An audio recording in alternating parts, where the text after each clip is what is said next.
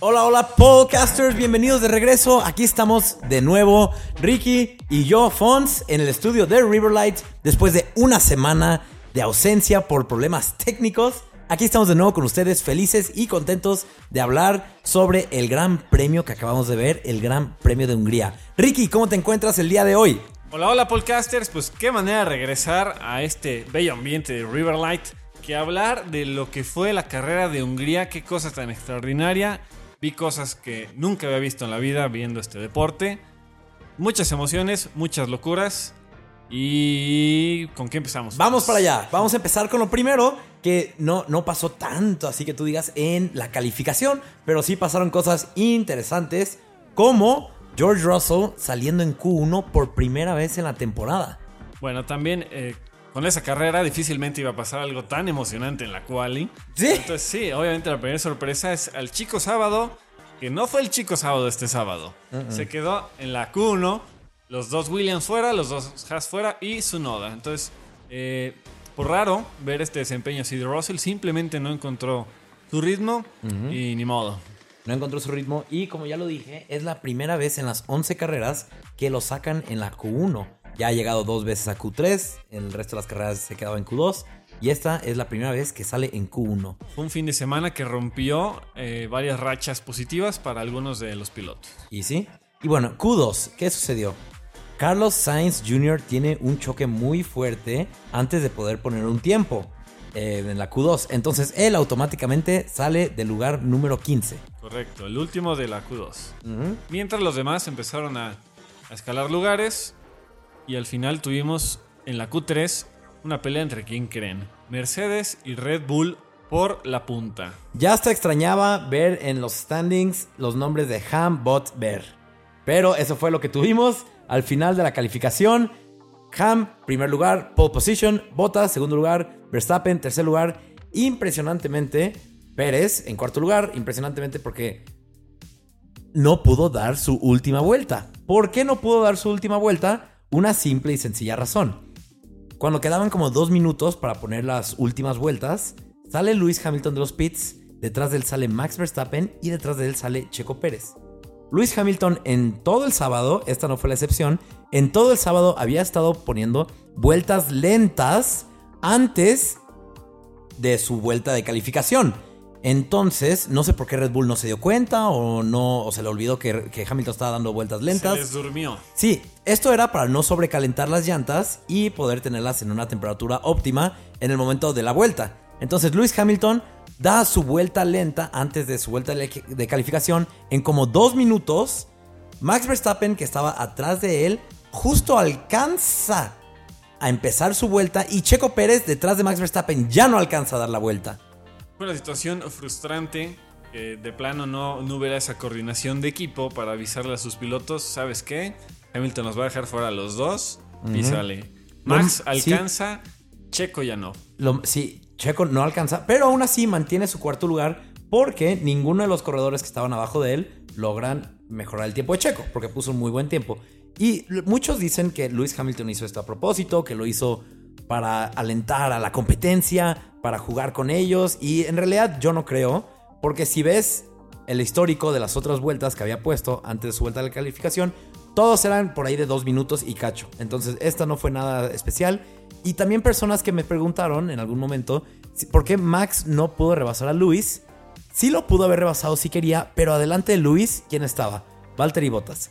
Y también los corredores tienen un acuerdo de caballeros, no está en las reglas ni nada, solo es un acuerdo entre ellos, que si te estás preparando para una vuelta de calificación, no rebasas a la persona que está enfrente de ti, porque arriesgas, bueno, arriesgas a arruinar su vuelta, lo cual tú no quieres que te hagan eso, por lo tanto, tú no harías esto.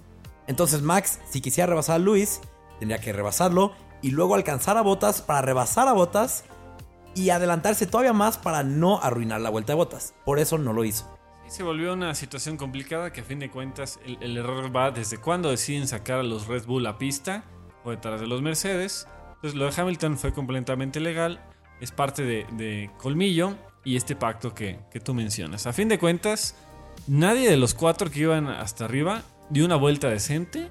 Todos tuvieron un tiempo peor Y por suerte para ellos, los de abajo no los ganaron. Entonces quedó Hamilton en la pole position, seguido de Bottas, después Verstappen y Checo. Entonces eran 1 y 2 Mercedes, 3 y 4 los Red Bulls. Iban unos detrás de otros. Y bueno, ¿qué pasó? Eso pasó el sábado. ¿Qué pasó el domingo? El domingo, con toda la expectativa, con Vettel en un décimo lugar, listo para pelear por puntos, que por cierto en la Q3 él salió solo a dar su vuelta, como Russell en el Gran Premio Británico, él dio su vuelta solo y fue una vuelta de honor para él, ahora fue Vettel, Sí. con toda la pista para él. Sí.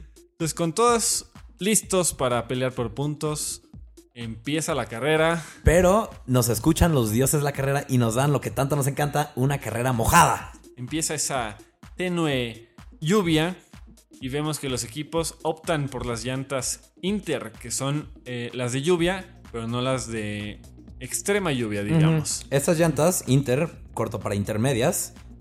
Para la lluvia hay dos llantas. Intermedias, como dice Ricky, es para cuando no hay tanta agua. Y las mojadas, que son las que tienen un marcado mayor. Tienen un marcado para poder sacar el agua de la pista. Estas, los corredores eh, optaron por la Inter porque había llovido, estaba mojada la pista, pero no estaba tan mojada.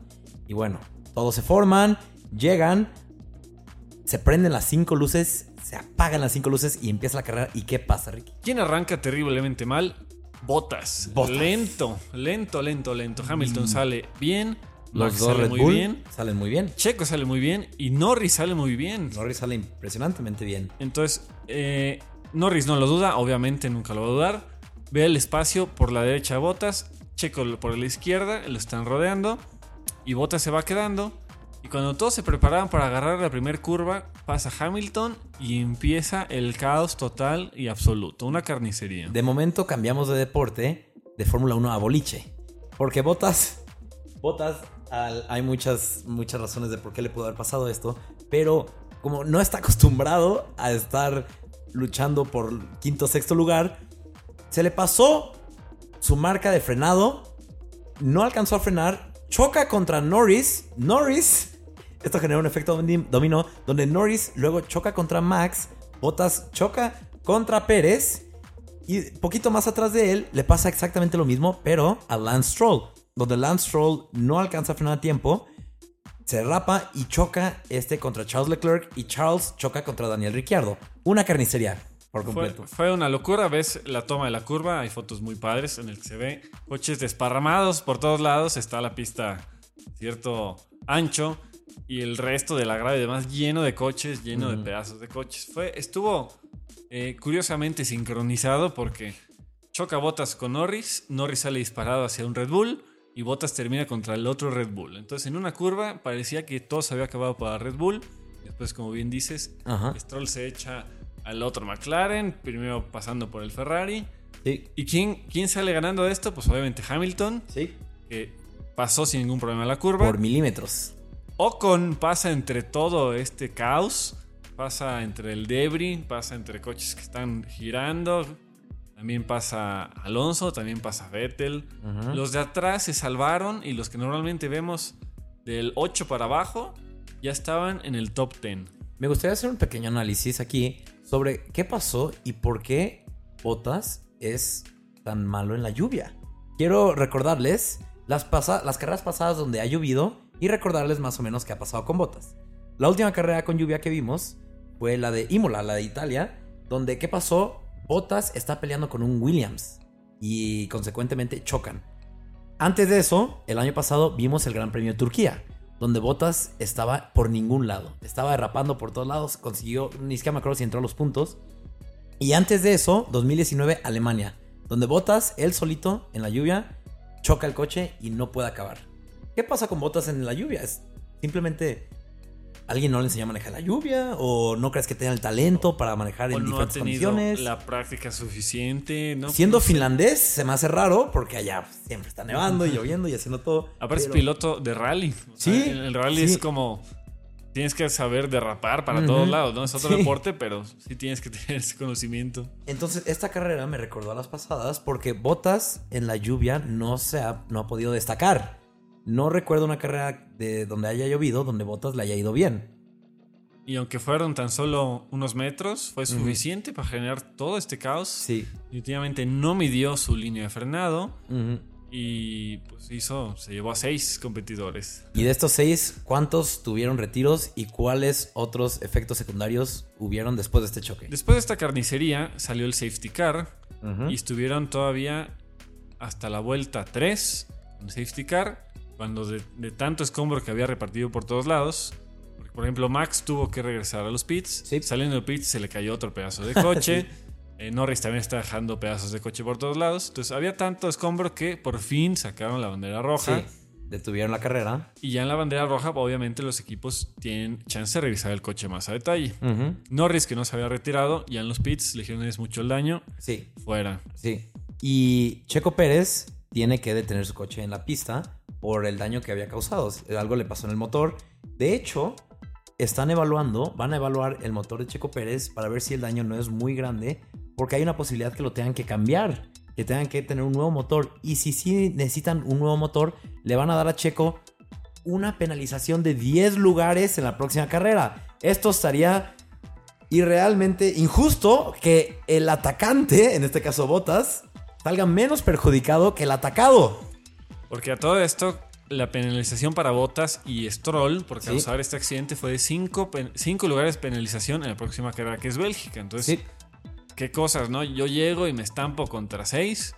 Y el que está perjudicado va a estar todavía más perjudicado porque no Sí. compitió esta carrera y la próxima va a tener que empezar hasta atrás. sí. Entonces, vamos a ver qué pasa con el motor Honda. Yo espero que esté bien, que Checo no reciba penalización. ¿Y quién más se tuvo que retirar en el momento? Charles Leclerc. Charles Leclerc. Charles no pudo avanzar tres, vueltas, tres curvas más sin tener que detener su coche y quedarse absolutamente devastado. Porque después de esto, cualquier corredor que haya sobrevivido la carnicería es, era- tenía la posibilidad de un podio. Así es, veíamos a Hamilton en primer lugar, pero abajo de él se veía tantas variables, tantos eh, pilotos que compiten entre sí, pero digamos más abajo en la tabla. Entonces, la, la variable del podio estaba muy interesante. Sí, Entonces, eh, ahí en la zona de la carnicería, ¿quién quedó? Quedó Bottas y Norris. sí. Los dos Red Bull salieron de esa zona, a Checo le pidieron que parara el coche, Ujú. Verstappen logró llegar a pits, Sí, eh, Norris también logró llegar a pits. sí, Norris sí. Richardo también estuvo perjudicado Sí. con, con el choque de Stroll. Terminó volteado. También pudo llegar a pits. Sí. Y después, ¿qué pasa? Está la bandera roja Ujú. Y Cuando- viene el Ah. reinicio. Y en el reinicio sale el sol. Sale el bello sol y empieza a secar la pista. Entonces, recordemos que después de la bandera roja, puede el director de la carrera decidir si el comienzo va a ser el comienzo parados, como si fuera una carrera nueva, o si van a comenzar detrás del safety car, como si. Pues como el safety car, como avanzando, un comienzo avanzando en vez de parados. Y en este caso decidieron un comienzo parados. Después de media hora de bandera roja, que Sí. terminaron de limpiar y todo. Sí, También, ah, in- increíble el trabajo de los mecánicos de Red Bull. Porque Sí. se empezó a ver eh, muy de cerca el daño que tenían. Aunque nosotros no sepamos del coche, Sí. pues se veía que le faltaban partes enteras al coche. Sí, Entonces faltaba- los mecánicos sacaron la cinta, cinta masking gris, toda poderosa, y empezaron a arreglar el coche. le faltaba toda la parte derecha, lo cual es, es muchísimo la pérdida de tiempo que tiene un coche si no tiene esa parte, el barge board, que se llama en inglés, el lateral, yo creo que se llama en español. Es un desequilibrio brutal Sí. en la aerodinámica del coche. Entonces, ¿qué sucede? Se acaba la bandera roja. Todos los corredores empiezan a dar la vuelta de formación para volverse a formar. Y a diferencia de la, de la vuelta de formación primera, la primera vuelta de formación, los pits y los corredores no pueden tener ningún tipo de conversación. No pueden, está prohibido. Si lo haces, te van a penalizar. Después de una bandera roja, sí puedes tener comunicación con tus pits. Entonces, ¿qué pasa? Todos empiezan a dar la vuelta para formarse. Hamilton, por alguna extraña razón, no entra a los pits y, y su equipo le dice que no entre. ¿Qué pasa con Ocon? A él sí le dicen que entre y todos atrás de Ocon entran para cambiar llantas. Porque ya estaba seca la pista y ya podían usar las llantas suaves. Y obviamente todos se dieron cuenta porque todos en la vuelta de formación estaban recorriendo la pista. Entonces sabían perfectamente el estado de la Sí. pista. Estaban con esa retroalimentación con su equipo. Entonces, eh, también interesante porque nadie estuvo listo para cambiar a pits, aunque ya lo sabían. hasta el último, último, para ver quién no cambiaba. Sí, fue una locura. Se ve inclusive la, la- el crew, el- los mecánicos de Mercedes, listos para cambiarle las llantas. Ya tenían las, las llantas en sus manos. Y al mero, mero, mero final empiezan a salir todos los equipos a los pits, cosa que me encanta a mí. Ese desorden organizado, Ese, ese hormigueo. tanta gente ahí amontonada en los pits, todos los coches ahí amontonados, entra aquí, sale acá. Se vuelve un caos, pero como bien lo digo, a la vez muy organizado. Entonces todos empiezan a entrar, menos Hamilton. Empiezan a cambiarle llantas por secas.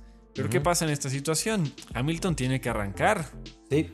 Hace su, su standing start. Hamilton es el único corredor que no entra a los pits y eso nos llevó a un comienzo de carrera de lo más curioso que he visto en mi vida. El más curioso que había visto, que ni siquiera me tocó verlo en vivo, El fue Estados Unidos. el de Estados Unidos del 2005, donde seis coches empezaron la carrera.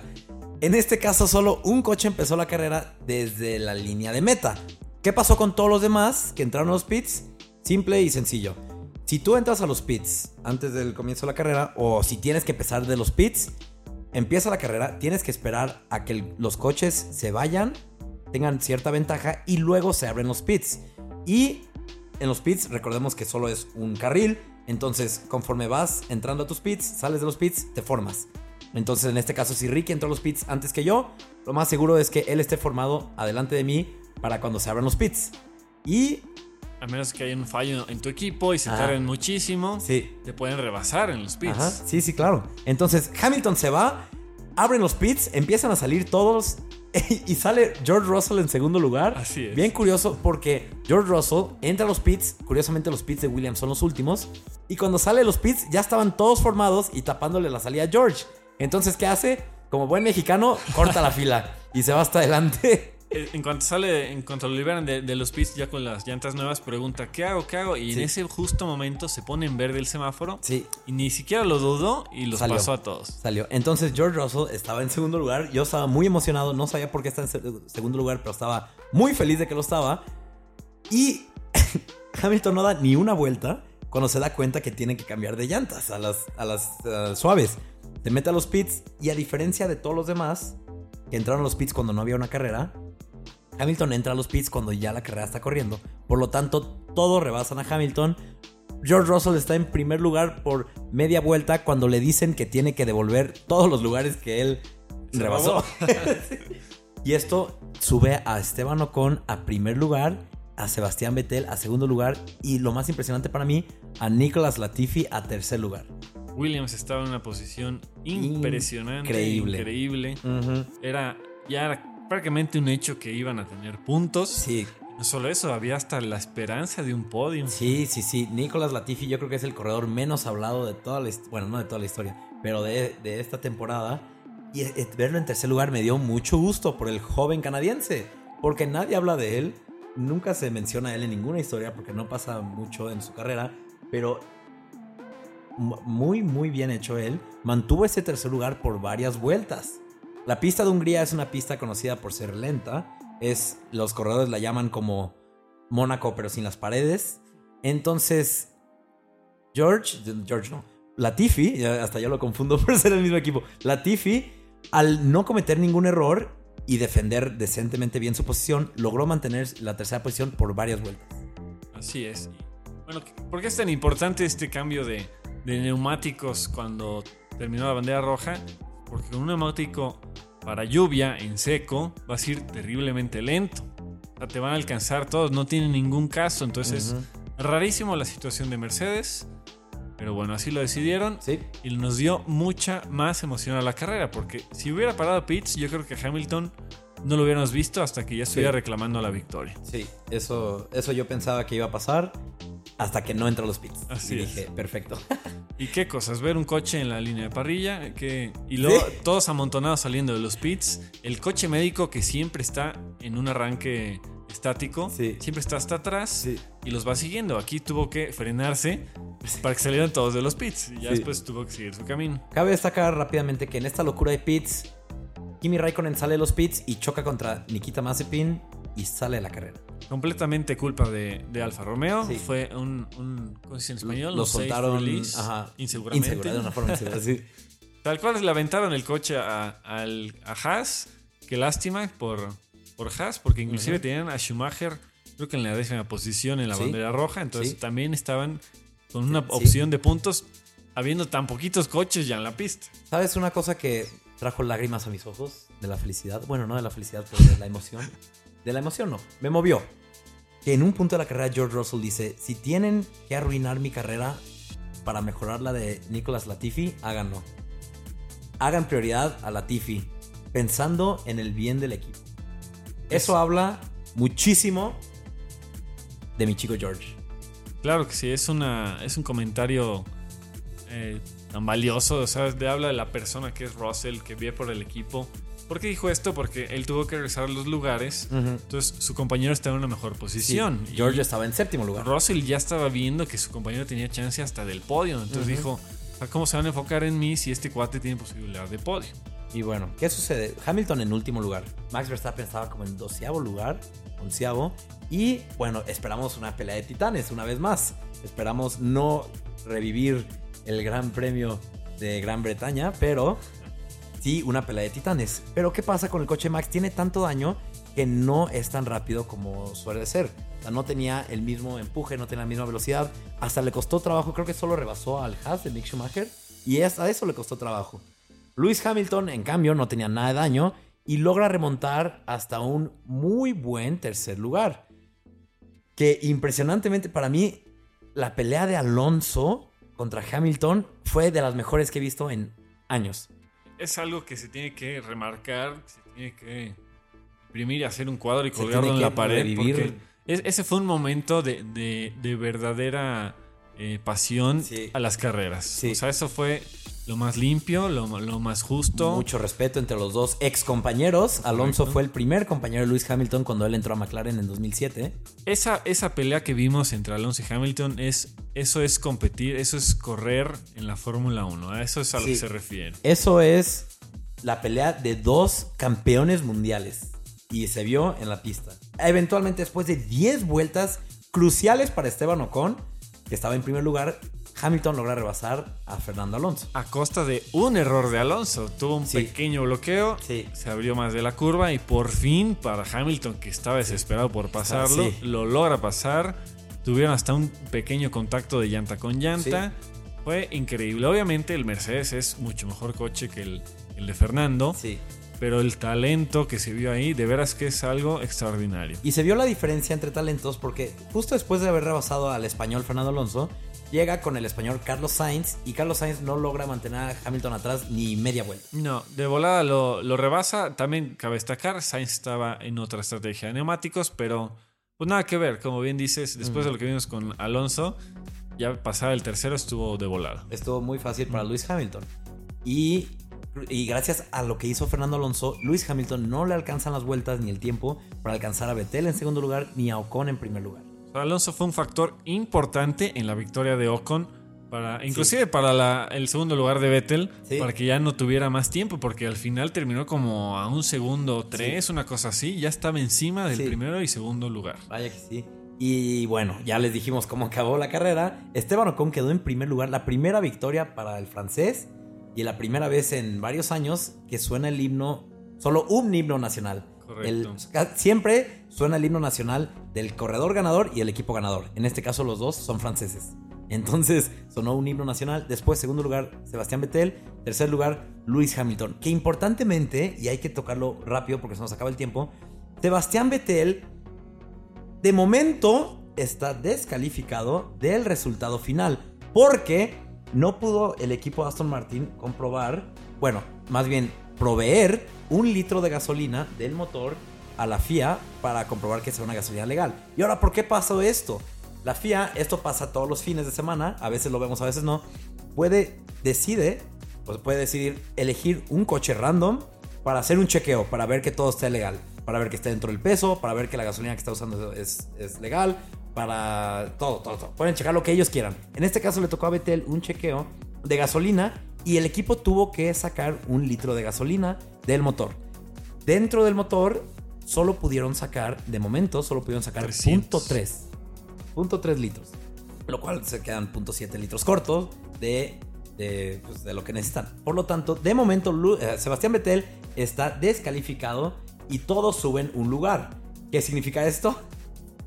Los, el equipo Williams tiene 10 puntos totales porque sus corredores quedaron en séptimo y octavo lugar. Correcto. Esta, así de precisas son las reglas de la Fórmula 1. Está muy claro en un artículo del reglamento. Tienes que poder darnos un litro de combustible en cualquier momento que te lo Sí. pidamos. Entonces, son 700 mililitros lo que separan a Sebastian Vettel de un segundo lugar más Sí, con Aston Martin sí. a estar descalificado. Y decimos que de momento porque ahorita están apelando la decisión. El equipo está quiere demostrar que sí puede sacar más gasolina del motor. Ahorita el coche está en Francia y nadie lo puede tocar, nadie lo puede ni siquiera ver, creo. Y, y bueno, igual y para cuando salga este capítulo ya hayan metido otra vez a Sebastián Vettel al segundo lugar, pero de momento está fuera de la clasificación, lo cual es una pena. Y bueno, este que se cambie, que se quite el segundo lugar, pues es un movedero de puntos. ¿Mm? Eh, ahorita Hamilton ya es líder del campeonato, esté Sebastián Vettel o no en segundo lugar. Solo va a cambiar la diferencia que le lleva a Max. Sí, Carlos Sainz Jr. sube a tercer lugar, lo cual hace una estadística muy chistosa. Carlos Sainz no ha estado en la mitad de los podios que ha conseguido, porque esto pasó en 2019 también. Su primer podio, ¿no? Su También. primer podio, No estaba. donde una 5 segundos que le quitaron a Hamilton hizo que Sainz subiera a tercer lugar. Pero hasta después. Y bueno, Max Verstappen en noveno lugar, Kimi Raikkonen en décimo lugar. Y con eso se nos acaba el tiempo del capítulo de hoy. Nos dio muchísimo gusto platicar con ustedes y que nos escucharan del capítulo del Gran Premio de Hungría. Qué emocionante carrera. Viene el descanso, las vacaciones para estos pilotos. Vamos a tener carrera hasta dentro de tres semanas en Bélgica. Entonces tenemos episodios especiales para pasar este rato. No, no tenemos descanso nosotros, así que nos veremos en el próximo capítulo, podcasters. No paramos, podcasters. Nos vemos. Bye, bye, bye. Bye.